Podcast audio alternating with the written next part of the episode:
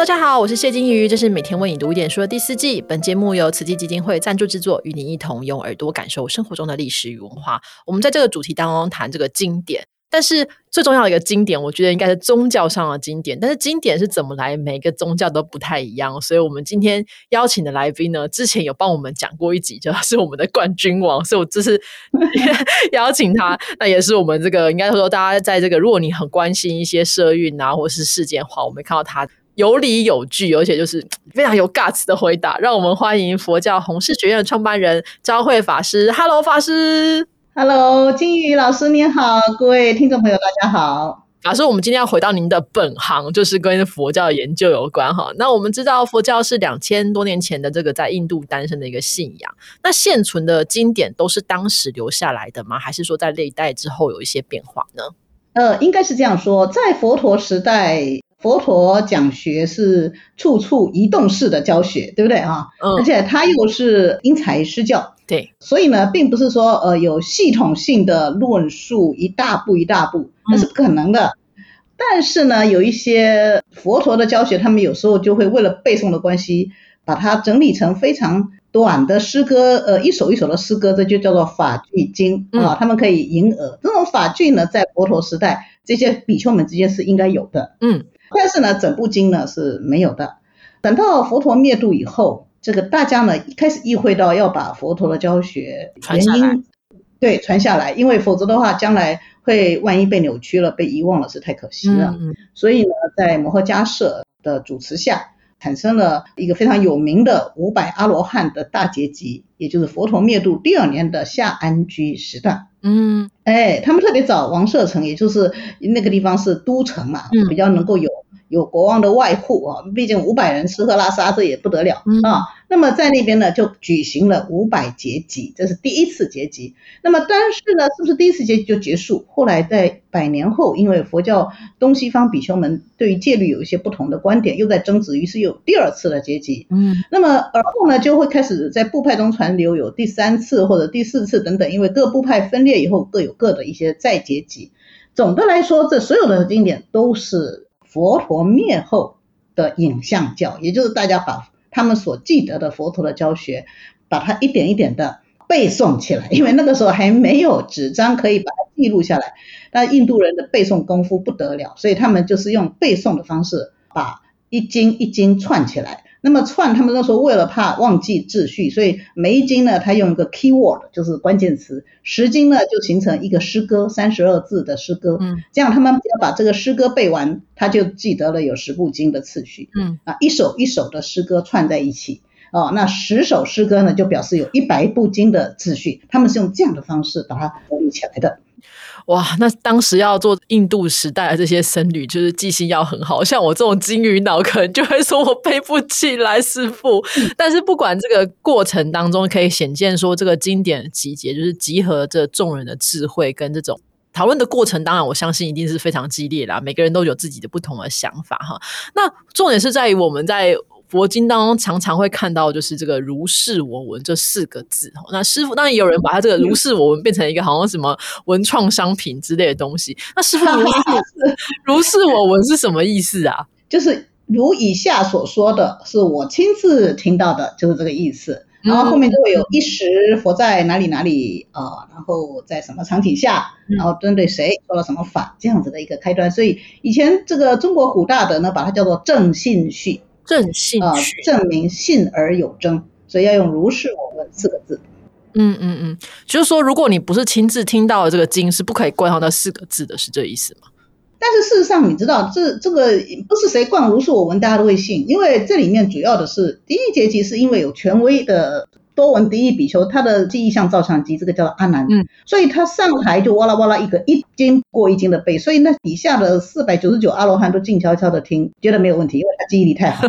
对，但是呢，耳后我刚刚说了，不可能结集就到此结束，后面还会有一些陆续的结集，嗯，那么这个陆续的结集呢，在当时呢，就会有一个他们这些结集者的。呃，默契，学术默契，嗯，那么这就是所谓的三法印跟四大广说，嗯，跟如是我闻有关喽。因为三法印呢是指在内容上的结合，不管你是不是如是我闻，嗯，看它是否符合佛陀所说的三大法则：诸行无常、诸法无我、涅槃寂静。嗯，如果你的内容竟然就是讲到有个真常大我啊，那呃讲到有恒有永恒的东西，嗯啊呃，而且就讲到有一个永生不死的内容，而不是涅槃寂静，那对不起了，你再讲几遍如是我闻，佛在哪里都不采信。哦，对，四大广说呢是一种格式，是前面讲的是内容，四大广说呢是在形式上的检核。对，那么内容检核之外，它为什么有形式上的检核？因为来自四面八方，所以哪些可以在形式上先列入，然后再去检核内容呢？它就区分了。首先就是假设这是确实亲自从佛陀听闻的，哦，那当然这就是第一广说，那就先把它列入。列入以后，如果经过检核发现到，哎，符合内容，符合三法印内容，那就接受；如果不符合，就还是要告他，你不能再推，这个不是佛陀说，你不要再推广了。嗯嗯啊，虽然即便他说他听从佛文，谁知道他是不是听错？嗯那么第二个呢，就是虽然不是他听从佛文，呃，可是呢是整个僧团啊，整个僧团呢，他们呢共同信而有真的确认这件事情是有的。那么所以呢，基于对僧团的信赖，所以他们先把它纳入检核，可是同样要用内容来检核，嗯也就是形式只要符合这个要件，它可以纳入内容。第三个呢，虽然不是整个僧团，可是呢是好一部分人，而且这一部分人呢是知法知律，而且呢知律仪什么意思？持律仪，也就是说他们对于佛法跟戒律都非常精到，嗯，然后呃就是指防非止恶的道德力量，那种道德力量很强，也就是说这样的人应该不至于造假嗯嗯啊。嗯是拿来检核。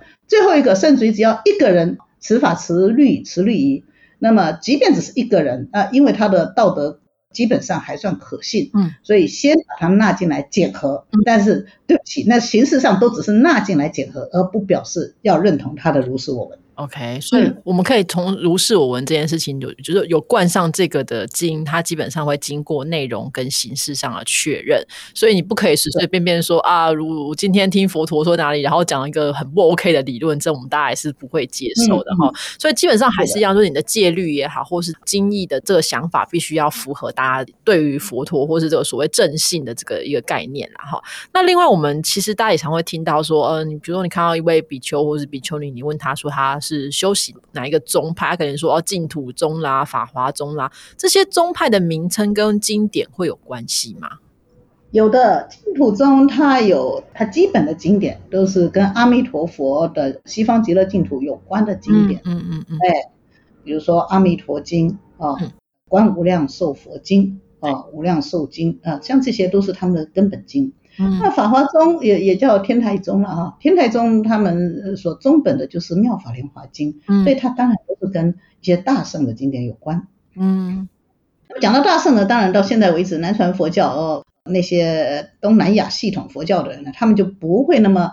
对大圣表达他们的公平的。呃，论断，因为他们认为你这个非佛说啊、根本就不是佛陀所说，嗯呃，因为这文献的考据呢，差不多也是在西元前五十一百年左右开始陆续出现，但是整个大圣是一直继续演进下去的。对，所以我曾经讲说，这个其实是是一种佛弟子们的共同愿望，人不应该只是为了自己的解脱努力，这不符合佛陀的慈悲心、嗯啊。那么呃，再来一点就是说，所谓的佛经不是佛说。这个经不是佛说，所以就不是佛教佛典，这个是很荒谬的。因为即使是最古老的佛典，也有很多不是佛说，是佛弟子在说啊。嗯也没有一不准纳入啊，所以用佛说不佛说来说太狭隘了。嗯，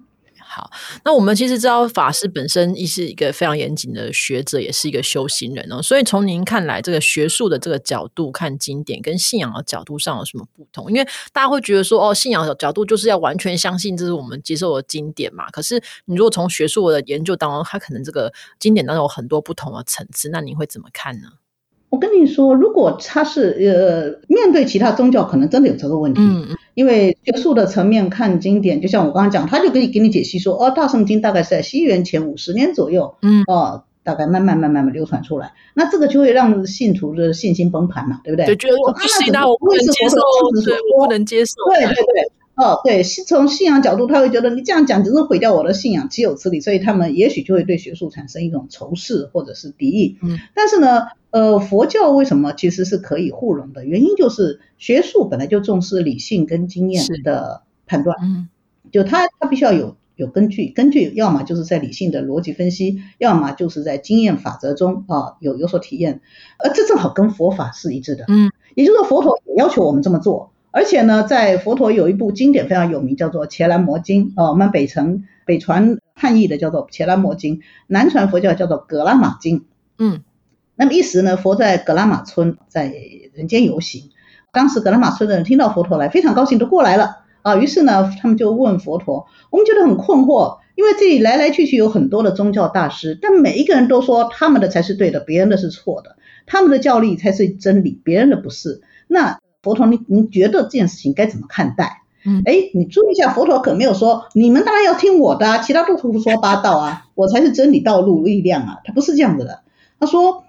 确实你应该要注意，不管他是怎么样的权威，不管他是什么样的呃。这个舆论的，或者法律的，或者是金科玉律的，等等等等的啊，各种的权威出现，但你应该回到你自己的身上检验。如果这些教学带来的是你的快乐，哦，你的善良与快乐，你就可以相信它；如果这些教学并没有带给你善良与快乐，那么你就应该舍弃它。嗯。也就是每一个人自我就可以检核，虽然你可能不知道什么叫四大，广说什么叫做三法印，呃，像听起来呢是比较高深的道理似的，可是你总可以体验嘛，嗯，它到底有没有给你带来快乐呢？因此，不要说是其他宗教的，也许无法接受，在佛教很多信徒也完全不理会《格拉玛经》所说的，佛陀是如此开放的，可以随时准备自我解构，所以他说，你不要因为我是佛陀而接受我的话，你一样要把我的话放在真理的天平上。所以你知道我横冲直撞，哦，在在外面来看简直是叛逆到了极点，对于经典也妄加批判。可是我其实是有理有据的，佛陀就是这么教我们的。嗯，比如说歧视女性的那些胡说八道的，我怎么看就怎么不顺眼，而且我觉得那简直是太弱智的说法。嗯，那于是我当然就不客气的去加以批判。对，哦，我觉得佛陀只要精神正常的人不会说出这种话，不要说是佛陀，那我当然就不客气的批判。哎，那可见的，你说我这是学术还是信仰？都有啊，它既是又是信仰，嘿，嗯，所以法师其实我觉得你这样子一讲之后，突然觉得就开悟了。我还想说，但很多人可能会对你说：“哎呀，出家人应该要这样这样这样，应该要那样那样那样。”可是我觉得法师其实告诉我们是一个更没有框架，而且就是你觉得你是怀着你的本心，而且就是为度人为善的这个概念去出发哈。那法师，您觉得我这样问好？假如说我是一个从来没有接触过佛经的人。您会觉得哪个经典会是比较好，可以开始入门，然后比较好来认识这个佛法的呢？呃，我觉得可以做一点基础的功夫，先可能可以看一些好书，嗯，然后接下来呢，再进入到经典，嗯，因为经典里面有很多的名词，专有名词，可能一下觉得很陌生，嗯，哦，那当然，如果是当代重新翻译的，可能就会比较贴近我们一般人的理解。但是如果你对于整个佛法的体系的理论，不是很清楚的话，虽然看了，呃，效用没有那么充分发挥。嗯，就像我以前开始出家，我也看经，甚至于穿着海青袈裟，点一炉檀香，正襟危坐啊，一步一步的看。但是做了一堆笔记，没什么效果。我后来反而是看了应顺导师的书，啊，我们应顺导师也是正言法师的师父，对，啊，也是我的老师，对，啊，那么他对于整体佛法有非常系统化的论述，比如《成佛之道》。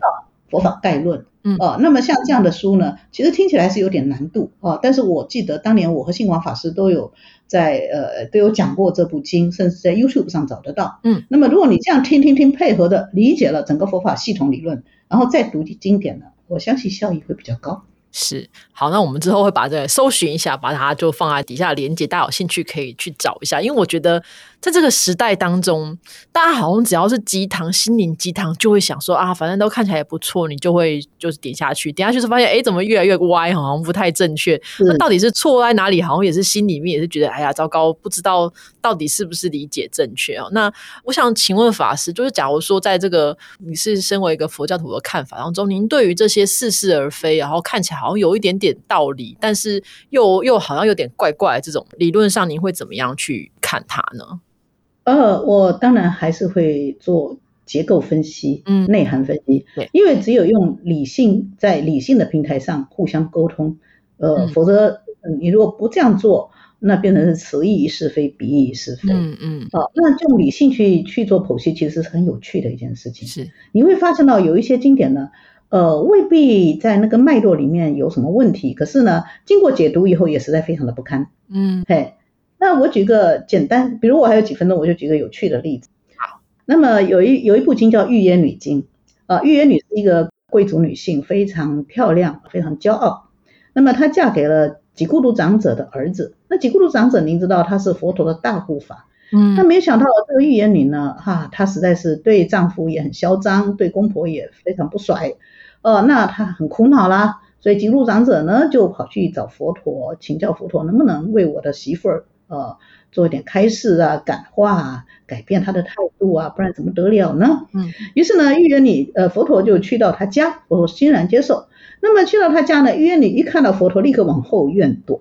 为什么？哎，他走走走到后面去，一看佛陀就在后面啊，他这个往旁边走，哎，可是一看佛陀又在旁边，反正佛陀就是就是要要跟他接触就对了。所以后来他无奈只好回到客厅。那于是呢，他就虚心的接受佛陀的教导啦。那佛陀当然就跟他讲了一些人应该如何做人，人应该如何处事，呃，婚姻应该要彼此建立什么样的关系等等等等的道理。